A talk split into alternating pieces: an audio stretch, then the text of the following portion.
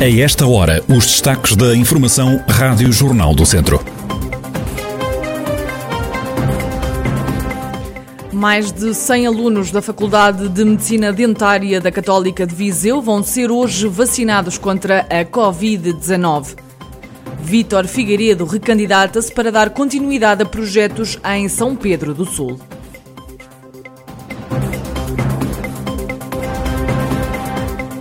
A atualidade da região em desenvolvimento já a seguir.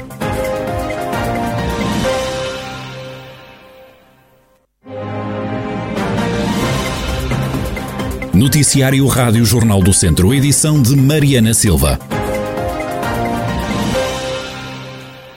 Mais de 100 alunos do quarto e quinto ano da Faculdade de Medicina Dentária da Católica de Viseu vão ser vacinados esta quinta-feira contra a Covid-19. São todos alunos que estão a estagiar em clínicas, como dá conta a diretora da Faculdade de Medicina Dentária, Marlene Barros. No âmbito daquilo que a Task Force portanto, tomou como iniciativa, em colaboração com o Ministério do Ensino Superior, todos os alunos da área de saúde estejam expostos ao contato direto com pacientes, portanto, adquiriram alguma prioridade na vacinação. Em medicina dentária, portanto, os nossos alunos de quarto e quinto anos têm atividade clínica intensa no âmbito das unidades curriculares destes anos letivos e, portanto, foram indicados exatamente para vacinar. Portanto, temos uma população de 103 alunos que vão ser vacinados na próxima sexta-feira. Marlene Barros adianta que todos os alunos estão conscientes da importância de serem vacinados. Nós não temos uh, a indicação exata de quais são os alunos, se há eventualmente algum aluno que não queira ser vacinado. Isso é, só ficará a ser sabido na, portanto, no dia e portanto, na chamada para o processo de vacinação. Mas, uh, como futuros profissionais da saúde, eles estão bem conscientes da importância da, da vacinação. Marlene Barros, diretora da Faculdade de Medicina Dentária da Católica de Viseu, 103 alunos do quarto e quinto ano do curso vão ser vacinados contra a Covid-19. A vacinação vai decorrer esta quinta-feira no Centro de Vacinação de Viseu, instalado no pavilhão multiusos. O presidente da Câmara de São Pedro do Sul vai recandidatar-se a um terceiro mandato à frente da autarquia, eleito pela primeira vez em 2013. O objetivo por detrás da candidatura é continuar projetos já iniciados e para ver concretizados outros que estão ainda a arrancar, como explica o autarca Vítor Figueiredo ao fim de, do segundo mandato, cheguei à conclusão que ainda há muita coisa para fazer, há uma série de obras que neste momento se vão iniciar a curto prazo, obras essas que conseguimos fundos comunitários para todas elas, e tendo sido, tendo sido na minha altura que efetivamente se arranjou esse dinheiro para todas essas obras, a verdade é que também gostaria de ser eu a inaugurá-las.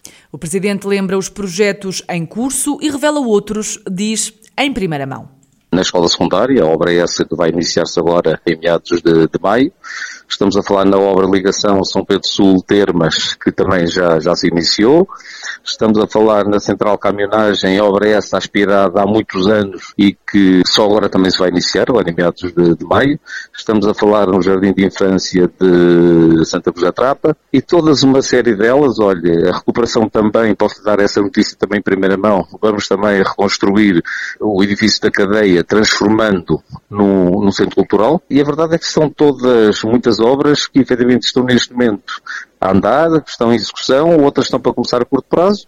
Vítor Figueiredo, presidente da Câmara de São Pedro do Sul, que se candidatou a primeira vez à Câmara em 2013 pelo Partido Socialista e em 2017 recandidatou-se para o voltar a fazer no final deste ano, altura em que estão previstas as eleições autárquicas, em setembro ou outubro.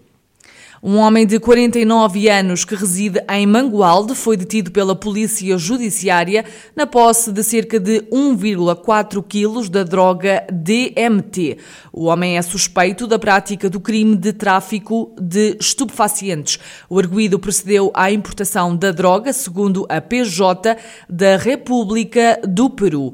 Na busca realizada à sua casa, em cumprimento de mandato judicial, foram ainda apreendidos mais cerca de 70 gramas do mesmo tipo de estupefaciente, DMT, e 9 gramas de um produto que se suspeita tratar-se de anfetaminas. O detido, sem antecedentes criminais, foi presente ainda no dia de ontem às autoridades judiciárias competentes no Tribunal Judicial de Viseu, tendo-lhe sido aplicado a medida de coação de obrigação de apresentações bissemanais no órgão de polícia criminal da área de residência. A investigação prossegue.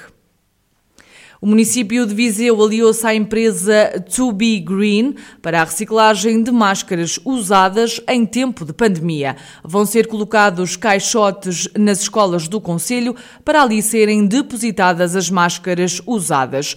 Dinis Marques, CEO da To Be Green, confessa que numa primeira fase o foco da empresa era o do não desperdício de roupas, mas a pandemia fez soar os alertas para a necessidade necessidade de perceber o que fazer com as máscaras usadas. No caso das roupas, por ano, o Planalto Beirão recebe cerca de 2 mil toneladas de roupa que são colocadas no chamado lixo comum. A empresa quer acabar também com o desperdício deste bem, criando uma rede de doação ou até mesmo reciclando essa roupa. O projeto, quando foi pensado, era mais a questão do têxtil e aí é que aparece a parte social, porque colocámos primeiro a questão do vestuário. Isto é, a roupa que nós temos em casa, que nós não usamos pode ter valor, por um lado, para doação, através da entrega a quem mais necessita, mas também essa roupa devidamente hierarquizada e separada daquilo que não presta pode ter valor comercial e, em última instância, do ponto de vista de reciclagem. As tais cerca de 2 mil toneladas que anualmente são entregues no Planalto Beirão relativa a roupa, que custa um valor muito significativo aos municípios, fica reduzido por facto de tirarmos desse fluxo de resíduos Quanto às máscaras, em todo o país, estima-se que sejam descartadas cerca de 150 milhões de proteções individuais. A presidente da Câmara de Viseu, Conceição Azevedo, defende que o investimento de 35 mil euros por ano que a autarquia fará na colaboração com o projeto To Be Green vai ser recompensado pelos ganhos ambientais. Nesta fase, os pontos de recolha de máscaras não vão estar em todas as escolas e o município conta agora com a colaboração colaboração das juntas de freguesia, como explica Cristina Brazete, vereadora para a educação no município de Viseu todas, segundo, terceiro ciclo, ensino superior, colégios, em todas, sim. Nós, quando não estamos neste momento a pôr, por exemplo, numa escola que tem só 30 alunos, é porque achamos que a dimensão é pequena para, para podermos ter, portanto, será, essa escola poderá, na sua freguesia, colocar as suas máscaras num, num sítio próprio que estará, portanto, em todas eh, as freguesias vai haver postos de recolha.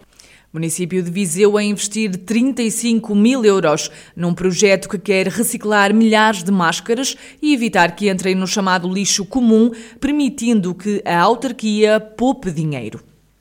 O Tribunal Constitucional deu razão aos autarcas pelos movimentos independentes relativamente à alteração à lei feita em agosto, considerando-a inconstitucional. Recordo que a lei aprovada no Parlamento obrigava os movimentos independentes a recolher assinaturas em separado para concorrer a câmaras, assembleias municipais e juntas de freguesia e impedia o uso do mesmo nome para essas candidaturas se apresentarem a votos. Agora veio o Tribunal Constitucional dizer que se trata de uma lei que não está de acordo com a Constituição. O presidente da Câmara de São João da Pesqueira, Manuel Cordeiro, fala em vitória para os movimentos independentes. Hoje mesmo, os independentes tiveram uma dupla vitória, uma vitória reforçada. Porquê? Facto a lei foi alterada na semana passada e estamos à espera de ser promulgada pelo Presidente da República, mas hoje mesmo o Tribunal Constitucional veio de facto dar-nos razão na queixa que foi apresentada junto do Tribunal Constitucional pelo Provedor de Justiça e pelo movimento, a Associação de Movimentos de Ataques Independentes, portanto, relativamente à lei que foi alterada em agosto passado, o Tribunal Constitucional hoje veio considerar inconstitucional essa alteração. E, portanto, é, é mais uma vitória, de facto, relativamente à posição que tínhamos, para além da alteração à lei que foi feita agora. Conseguimos sensibilizar, ao fim e ao cabo, forçar os partidos a alterar novamente a lei. O Tribunal Constitucional veio também considerar inconstitucional a anterior alteração à lei. Portanto, isso é fantástico e, de facto, é a justiça atentada a fazer. Manuel Cordeiro, presidente da Câmara de São João da Pesqueira, eleito pelo movimento Pela Nossa Terra, a congratular-se com a decisão do Tribunal Constitucional.